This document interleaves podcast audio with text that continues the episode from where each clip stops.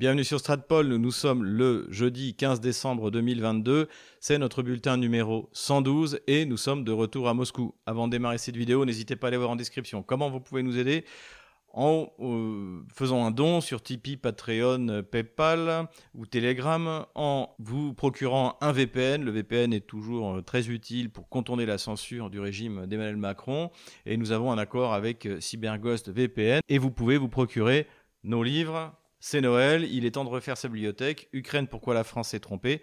Et bien sûr, le livre noir de la gauche française, qui est un vrai succès de librairie. Je donnerai les chiffres euh, à la rentrée, mais j'en suis très content. Même si vous l'avez acheté déjà pour vous, eh bien, n'hésitez pas à l'offrir à vos amis pour Noël. Pour nos sponsors, eh bien, je vais prochainement envoyer le lien pour la conférence privée que je vais donner dans les jours qui viennent. J'ai mis en ligne déjà hier soir et même cette nuit la première vidéo sous-titrée d'un de, mes reportages, à mon avis un des, plus intéressants, c'est celui sur la ligne de front donc dans la région de Kremena, près de Severodonetsk, Lysychansk.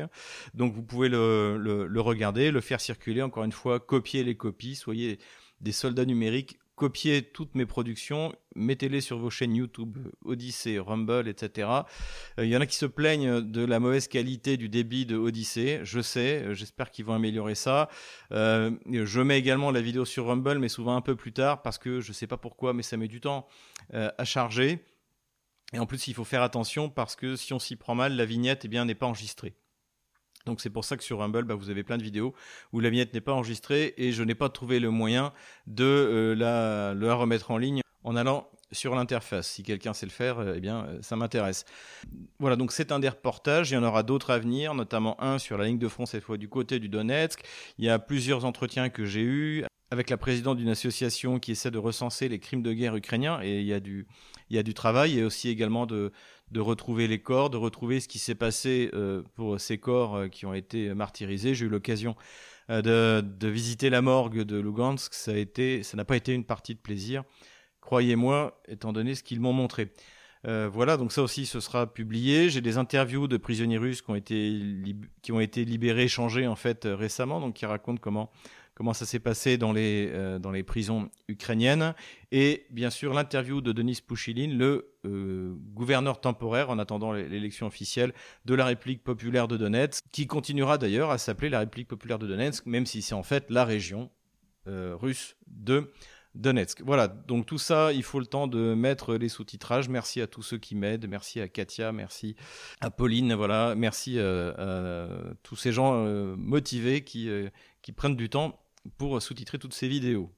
Et commençons par les nouvelles euh, économiques. Eh bien, toujours dans la presse économique anglo-saxonne, on a eu des, informations intéressantes, euh, notamment suite aux sanctions donc, qui ont été très mises contre la Russie, euh, notamment ce plafond sur le pétrole dont nous avons déjà parlé et on apprend notamment eh bien, que la Russie a quadruplé ses revenus liés au gaz euh, et au pétrole, aux hydrocarbures, depuis l'adoption de ces sanctions. Donc ça, c'est euh, chez Bloomberg. On apprend également que 90% du pétrole russe est désormais euh, vendu en Asie. On apprend que à l'heure où je vous parle, eh bien, c'est 3 millions de barils jour qui sont expédiés par la Russie sur le marché asiatique. Donc ça va donc provoquer, comme je, je l'avais redouté, une pénurie sur les marchés européen. Et donc, évidemment, ça va se ressentir sur la compétitivité de nos entreprises et a priori également au prix du baril. Mais que les Européens se rassurent, même s'ils vont le payer plus cher, eh bien,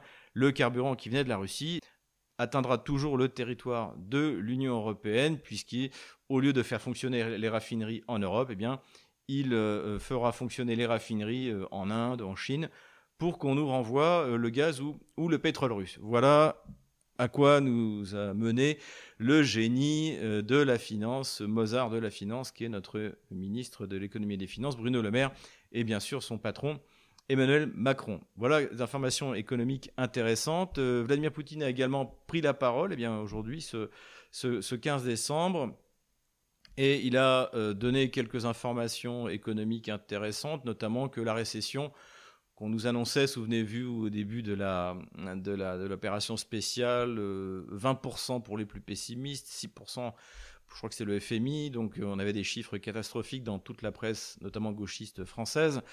et finalement, bah, la récession sera de 2,5%, c'est-à-dire moins que celle liée au Covid.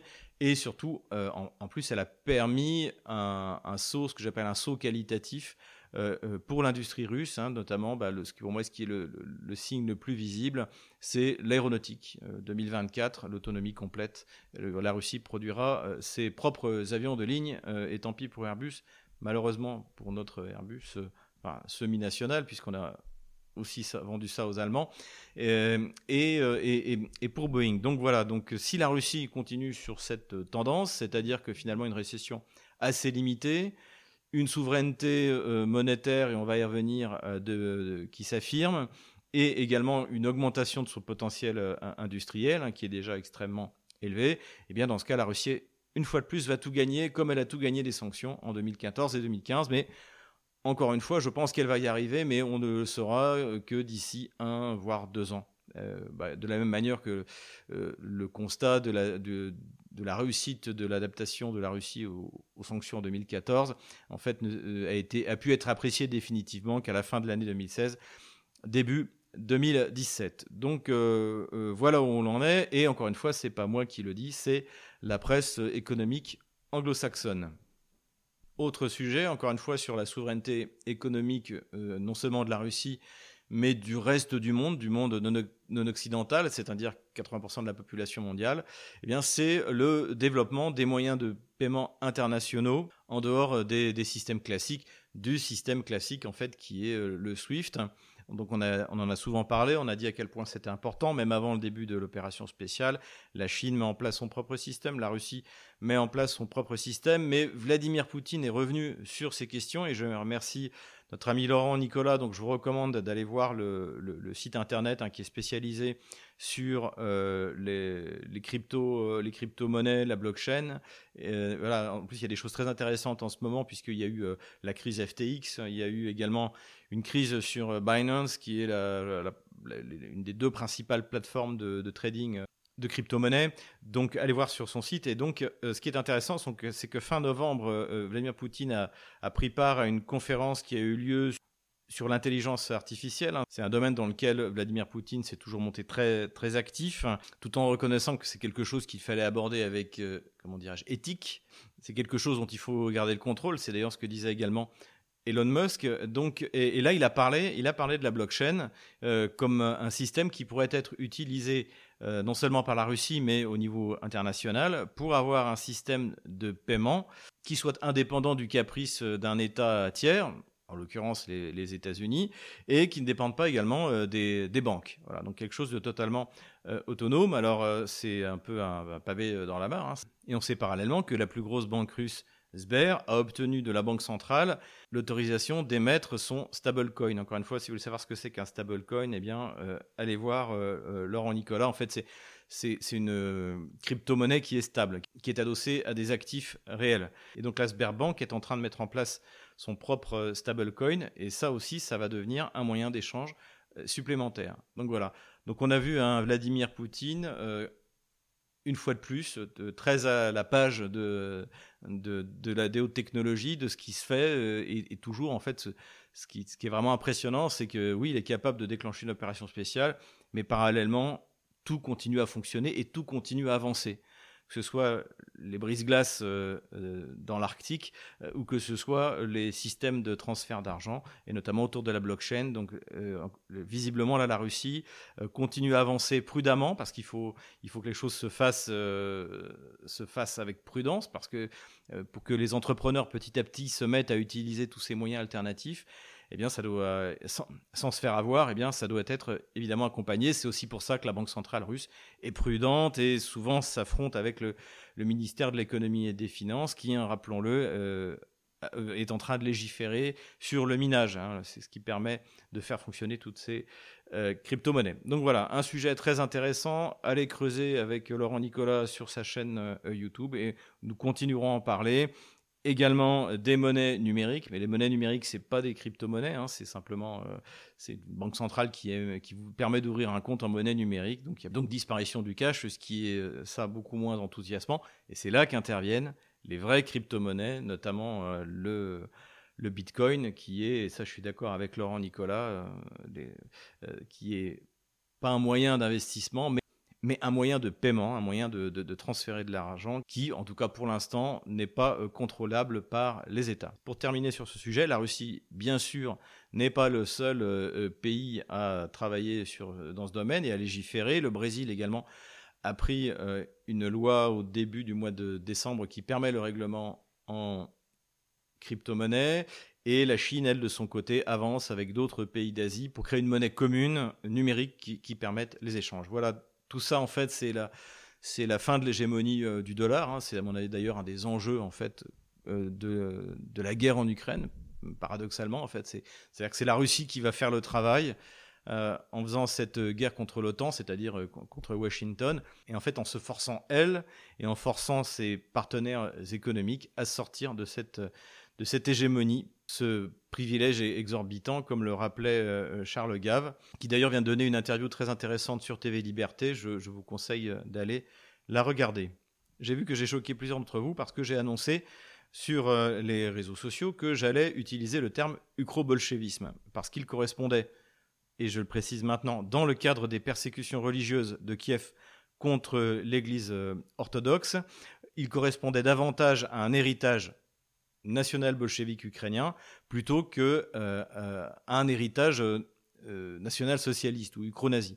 Alors ça ne veut évidemment pas dire, contrairement à ce que j'ai pu entendre, que je nie les liens entre l'ukronazisme et le nazisme germanique initial, loin de là. De toute manière, c'est impossible, à part sur LCI, sur BFM TV ou tout le reste de la presse gauchiste, c'est impossible à nier il y a qu'à voir toutes les références qui sont faites, les, et euh, les soldats qui se font tatouer euh, des, têtes d'Adolf Hitler sur le bras. Je pense que d'ailleurs, il y avait pas un seul Waffen-SS qui avait la tête d'Adolf Hitler tatouée sur le bras. On voit quand même euh, que ces gens-là ressemblent davantage à des, à punks à chiens qu'à des, des soldats allemands. Donc bien sûr que l'ukronazisme est lié au national-socialisme, c'est lui qui a massivement collaboré en Ukraine, avec Bandera, Shushkevich, Melnik, Melnik et Shushkevich ont combattu sous l'uniforme allemand pour les Allemands, euh, non seulement contre la population ukrainienne ou polonaise, mais également contre les Slovènes, contre les Slovaques. C'était des unités de répression. Hein. J'en ai déjà parlé. C'était même pas une Waffen-SS, c'était pas une SS en armes.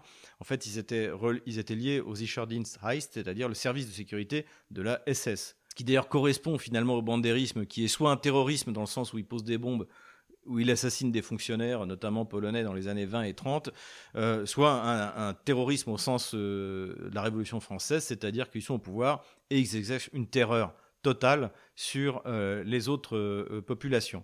Mais s'il y a évidemment un lien entre le national-socialisme allemand et l'ukronazisme, il n'y a pas de filiation parce qu'ils sont nés simultanément et je dirais même que l'ukronazisme est antérieur au national-socialisme. Hitler produit les deux tomes de Mein Kampf, qui théorisent plus ou moins le national-socialisme en 1925 et 1926, tandis que le premier texte ukro-nazi euh, violent euh, sont antérieurs. Et par exemple, dans, mon livre, euh, je cite un, avocat, un des pères de, l'ukronazisme, hein, n'ayant pas peur de faire ce, cet anachronisme, donc qui s'appelle Mikola Michowski, et qui publie en 1903 les dix commandements du Parti populaire ukrainien. Donc c'est un parti euh, euh, radical qu'il a créé lui-même. Et je cite Ne prends pas comme épouse une femme étrangère, sans quoi tes enfants seront tes ennemis. Ne te lie pas d'amitié avec les ennemis de notre peuple, parce que tu leur donnes force et courage. Tous les gens sont tes frères, mais les Moskalis, donc c'est toujours péjoratif, c'est-à-dire les Russes, les Liakis, les Polonais, les Ougris, les Hongrois, les Roumains et les Youpins sont les ennemis de notre peuple. Donc voilà, ils n'ont les, les, n'ont pas attendu Adolf Hitler pour détester et vouloir massacrer leurs voisins. Le nationalisme de Dimitro Donsov, dont j'ai également souvent parlé, donc qui sort en 1926 simultanément à Mein Kampf, donc il ne s'est pas inspiré de Mein Kampf, euh, euh, dont Donsov euh, annonce que, eh bien, il faut une nouvelle caste dirigeante qui ne connaît ni pitié ni humanité dans ses rapports aux individus, euh, les principes que pose Donsov pour son nationalisme sont entre autres la prévalence de la volonté sur la raison, la violence du fort sur le faible, l'expansion territoriale, le racisme et le fanatisme, la cruauté vis-à-vis de ses ennemis et la haine de l'autre que soi. Voilà. Donc, euh, et Dmitro Donsov est cité, publié en Ukraine. Il est cité notamment par une députée de Svoboda, Irina Farion en 2014, tout ça est dans mon livre. Donc voilà, ce que je voulais dire, donc c'est la première remarque que je voulais faire en parlant de l'ucro-bolchevisme, c'est que l'ucronazisme n'est pas un enfant du national-socialisme. Il naît simultanément dans une effervescence intellectuelle euh, liée au XIXe siècle, liée à la Révolution française, liée euh, au principe des nationalités euh, au XIXe siècle, avec aussi l'impact de Darwin. Hein, tout le monde veut, faire, veut avoir son interprétation des travaux de, de, Darwin, et notamment, comme on le voit là, comme on le voit également dans le, dans le national-socialisme, comme on le voit également euh, dans le, dans le, stalinisme, hein, dans le, livre Le jeune Staline de Sebag Montefiore. Il explique que Staline, qui était au séminaire, perd la foi en lisant euh, le livre sur l'origine des espèces de, de, Darwin. Et bien sûr, euh, tout l'hitlérisme est imprégné de Darwin, c'est-à-dire que seuls les meilleurs vont, vont survivre. Donc c'est ça, ça qui est important de comprendre. Encore une fois, ce sont deux idéologies simultanées. L'une, évidemment, parce que bah, entre l'Allemagne, euh, la, puissance germanique euh, issue de la Prusse, donc euh, et la bande de terroristes autour d'un projet complètement fantasmé de, l'Ukraine tel qu'il la voyait, évidemment, il y, a, comme on dit, il n'y a pas photo. Voilà, donc il y en a un qui est plus fort que l'autre, qui est plus puissant que l'autre, qui va plus loin que l'autre. Mais cela dit, encore une fois, l'ucronazisme n'est pas l'enfant du national-socialisme, euh, il, est, euh, il est un espèce de, rejeton bâtard euh, de ces idéologies du, du 19e siècle. en revanche, et c'est pour ça que vous allez comprendre la justification de ma remarque sur l'ucro-bolchevisme et la vignette donc de cette vidéo, ce sont les bolcheviks, ça je l'ai souvent dit, qui créent l'entité ukrainienne. C'est Lénine, Staline et Kaganovitch. Et je vous renvoie à la vidéo que j'ai faite. Staline est-il nationaliste? Est-ce que c'est un nationaliste russe? Hein On peut regarder la vidéo, la réponse c'est non. Et d'ailleurs, un des buts de Staline, c'est de dérussifier l'Ukraine. La première expérience de dérussification, elle date pas de Maïdan, elle date euh, des années 1920 jusqu'en gros en 1932, où il est interdit de parler russe, où l'enseignement doit se faire en Ukraine, ce qui provoque d'ailleurs une véritable euh, euh, catastrophe. C'est pour ça que finalement on arrête, on arrête les frais. Mais à cette époque, dans les années 20, il y a l'immense majorité du Parti communiste d'Ukraine, donc qui dirige la République socialiste euh, d'Ukraine, qui est national bolchevique, c'est-à-dire qu'il considère que la révolution bolchevique c'est très bien, et que ça doit permettre l'avènement de la nation euh, ukrainienne telle qu'elle est rêvée euh, de l'autre côté de la frontière euh, par Bandera, qui, puisque donc la partie ouest de l'Ukraine à l'époque appartient à la Pologne. Et donc, donc et ces gens-là, d'ailleurs aujourd'hui en Ukraine, ont toujours leur plaque commémorative et eux ne sont pas décommunisés. Hein, c'est Krivoloy, c'est Chomsky, j'en parlerai dans mon prochain livre sur, sur l'Ukraine. Donc ces gens-là qui seront purgés au milieu des, des, années 30, mais qui dans les années 20 euh, sont des, des, des bolcheviks convaincus, des nationaux bolcheviques. Et pour ces bolcheviks, un des moyens de dérussifier l'Ukraine, c'est la déchristianisation. Voilà. Et donc, de la même manière que pour détruire la France, il bah, faut détruire le, catholicisme en France. Pour détruire la Russie, il faut détruire l'orthodoxie en Russie. Et c'est pour ça que les armes utilisées aujourd'hui par le régime de Kiev contre l'Église orthodoxe, ce sont les mêmes ce sont les mêmes que, par exemple, qu'ont utilisé les bolcheviks, et ce sont même les mêmes qu'ont utilisé les révolutionnaires, la, gauche française, euh, pour, euh, à ses débuts, tenter de décatholiciser la France en créant une religion d'État, donc euh, c'était la, constitution civile euh, du clergé, qui euh, prétendait faire prêter serment les prêtres devant, devant la, constitution et au, passage de valider la mort du roi. Et, c'est exactement ce que fait le régime kievien, qui a lancé sa, sa, police politique, le SBU, faire des perquisitions dans les couvents, dans les monastères, dans les églises, pour essayer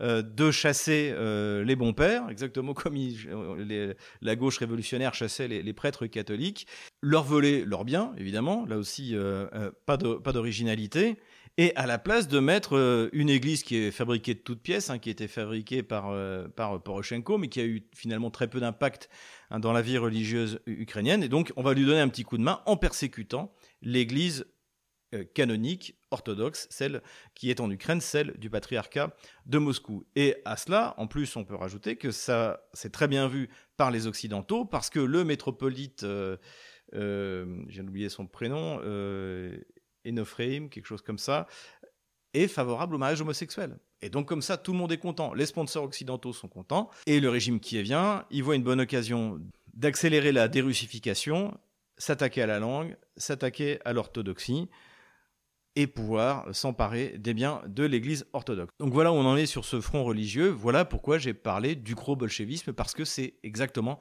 ce qu'ont fait les bolcheviks. Et le but, comme à l'époque les bolcheviks, c'était de dérussifier les territoires qui ont euh, plus tard composé l'URSS. La bonne nouvelle, c'est que euh, les bolcheviks ont échoué. D'ailleurs, petit à petit, eh bien, euh, notamment après la Deuxième Guerre mondiale, eh bien, le, régime s'est largement assoupli et, finalement, ça a donné, au moment du millénaire du baptême de la Rousse de Kiev, en 1988, eh bien, des cérémonies magnifiques et on s'est aperçu que le peuple russe, que l'orthodoxie, le, christianisme avait survécu euh, et, et, avait les moyens désormais de se reconstruire.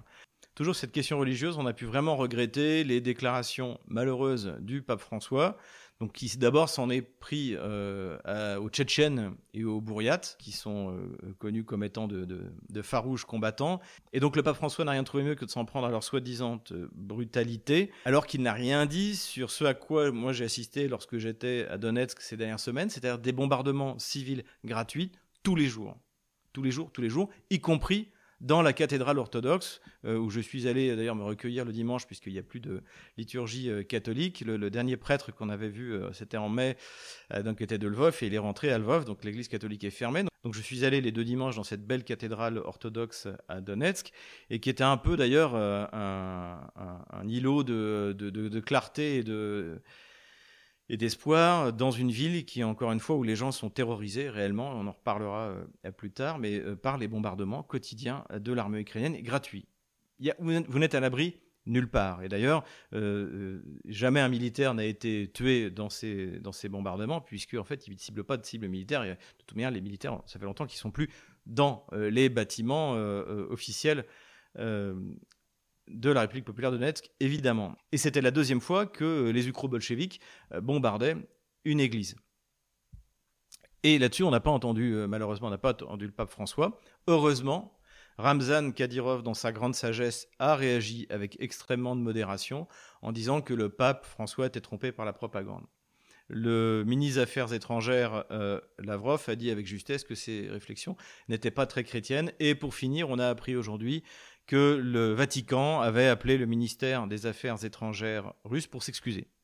Donc euh, euh, voilà, donc on va dire que c'est une gaffe, que le pape François était victime de la propagande. Et moi, ce que j'aimerais bien, c'est qu'il dénonce les crimes délibérés de l'armée ukrainienne, les tortures sur les prisonniers russes, et qu'il tienne la bride courte aux gréco-catholiques uniates, qui sont euh, de plus en plus une secte et de moins en moins une religion. Deux des prêtres, d'ailleurs, euh, uniates se sont fait arrêter à, Berdiansk. Donc j'ai vu dans la presse francophone, il parlait de Donetsk. Non, euh, Berdiansk, c'est ni à Donetsk ni dans la République populaire de Donetsk, c'est dans la, dans la région de Zaporozhye. Donc c'est pas Donetsk, c'est à Berdiansk. Deux prêtres qui, qui cachaient des explosifs. Donc bon, laissons faire la, justice russe. Mais le problème, c'est que c'est tout à fait possible Stéphane Bandera, son père était un prêtre euh, uniate. Et les uniates, euh, même les enfants, sont élevés dans la haine des Russes, dans la haine de l'orthodoxie. Euh, voilà. Et ça, ça va pas du tout. Et ça, c'est. Il y a un aggiornamento qui doit être fait vis-à-vis de, l'uniatisme, hein, parce qu'il y a, d'autres gréco-catholicismes, hein, notamment au Proche-Orient, qui n'ont rien à voir avec l'uniatisme, qui est en fait un un catholicisme politique qui était inventé par, les Polonais pour, pour asseoir leur domination, euh, leur domination sur la région. Et ça, ça, il y, a un aggiornamento qui est nécessaire parce que ça n'a rien à voir avec la religion catholique et je dirais même ça n'a rien à voir avec la religion chrétienne. Donc je pense qu'il serait temps que l'Église catholique fasse le ménage à l'intérieur de cette, euh, comment dirais-je, subdivision. Voilà, de retour sur la carte militaire. Sur le front de Kherson, il s'est pas passé grand-chose. Des échanges d'artillerie, surtout les Russes qui bombardent en fait dès qu'ils observent des concentrations de forces euh, ukrainiennes de l'autre côté de la rive euh, du, euh, du Dniepr. Donc là-dessus, pas grand-chose à dire. Pas de nouvelles tentatives de s'emparer d'Energodar de la part, donc de la centrale nucléaire d'Energodar de la part de l'entité kievienne et des forces otano-kieviennes. En revanche, il s'est passé quelque chose d'intéressant du côté de Melitopol, c'est que un acte de sabotage qui est vient a fait sauter un pont euh, près de la localité de Konstantinovka. Alors tout de suite, ça a été des cris de triomphe de la part de l'entité kievienne. Euh, cela dit, euh, en fait, on se demande un peu pourquoi, parce que ça ne nuit absolument pas à la logistique de l'armée russe dans la région. la logistique, elle vient soit du port de Berdiansk, ici, soit de la Crimée. Et comme on le voit, ça pose aucun problème. L'axe principal, il est là. Et donc, euh, tout va bien de ce côté-là. La ville importante proche du front contrôlée par les Russes, c'est Tolmak ici. Et le ravitaillement s'y poursuit sans aucune euh, difficulté. Donc, c'est plutôt euh, symbolique. Autre chose que ça signale également, c'est que les, les Kieviens n'ont pas l'intention de lancer une offensive. parce que quand vous lancez une offensive, vous faites l'inverse. Vous essayez au contraire de sécuriser les ponts pour pouvoir continuer à avancer. C'est ce qui s'est passé dans l'offensive de Market Garden de, Montgomery. Euh, euh, d'ailleurs, le film français s'appelle Un pont trop loin. Donc le but, c'est de s'emparer des ponts. Ou le pont de Remagen euh, en mars 45, lorsque les, les Alliés ont, ont pu traverser le Rhin et installer une solide tête de pont. voilà, c'est parce qu'on avait pu prendre un pont en bon état. Donc ça confirme donc les déclarations du chef d'état-major de l'armée ukrainienne, le général Zaloujny, qui a déclaré que euh, désormais la priorité pour euh, l'armée kievienne c'était de tenir bon euh, et d'attendre en fait bon visiblement une nouvelle vague de mobilisation on va en reparler et des nouveaux armements occidentaux donc visiblement dans cette région les Ukrainiens ne, sont plus capables d'avancer, notamment que beaucoup de renforts ont été envoyés du côté d'Artemiovsk. Donc, et c'est les Russes qui ont plutôt d'initiative en bombardant tout ce qui ressemble à une, une concentration de forces otano-kieviennes, que ce soit ici, dans cette région-là et à Gouliapol là. Côté Donbass, c'est beaucoup plus euh, actif. Donc là, il y a une, reconnaissance offensive euh, russe qui a été euh, lancée dans toutes les règles de l'art, préparation d'artillerie, offensive de blindés, qui a assez rapidement progressé, qui finalement s'est repliée. Alors c'est pas très clair si c'est parce que la, résistance ukrainienne était trop importante, ça n'a pas l'air d'être le cas, ou si c'était tout simplement une reconnaissance offensive pour voir à quoi ressemblent les défenses euh, qui viennent à cet endroit. Hein, ce qui pourrait, ça pourrait être la direction d'une offensive euh, russe euh, de plus grande envergure. En effet, n'oublions pas que le but principal annoncé, c'est la libération du, Donbass. Et donc, il reste à peu près 40% du territoire de la République populaire de Donetsk à libérer. Du côté d'Ougledar, les Otano-Kieviens ont tenté des contre-offensives pour euh, euh, reprendre Pavlovka, qui ont euh, tout échoué. Les Russes continuent à pousser pour essayer de s'emparer de Vodiane, de Novo-Mikhailovka et de s'emparer de Konstantinovka. En tout cas, ce qui est clair, c'est que désormais cet axe est définitivement contrôlé, non seulement du point de vue opératif, mais du point de vue physique, par les troupes russes. Également le fait que Marinka est désormais, selon les mots de Denis Pouchiline, euh, contrôlé à 80% par les, euh, forces, euh, les forces alliées, les forces de la DNR. Donc ça aussi, ça, va, aura des conséquences importantes. Ça voudra dire que la ligne Maginot aura été percée à cet endroit. Ça voudra dire aussi que un des points que les, les utilisent pour tirer sur euh, les populations civiles de, de, Donetsk dans les différents quartiers, eh bien, euh, aura été neutralisé. Alors, ça ne veut pas dire que c'est terminé. Hein. Les, Russes estiment que les, les, tirs sont faits euh, à partir de cette localité-là, Netalové, donc, et également toujours d'Avdiivka. En tout cas, ici, l'armée russe continue de progresser lentement, mais sûrement. Pareil du côté de Pervomaïsk, Vodiane, c'est quasiment réglé. Complètement, donc je, pour l'instant je ne le mets pas comme un objectif pris, mais les choses avancent et l'encerclement d'FDFK se précise. Plus au nord, eh bien, c'est, à mon avis, le point, le point d'effort euh, principal, c'est l'encerclement de Bakhmut en, vue de euh, soit de détruire le maximum de forces ukrainiennes, et comme les forces otano-kieviennes ne veulent pas abandonner euh, cette espèce de citadelle, eh bien ils y envoient des troupes qui euh, se font massacrer, hein, littéralement. J'ai corrigé la ligne de front, ça ressemble davantage à ça.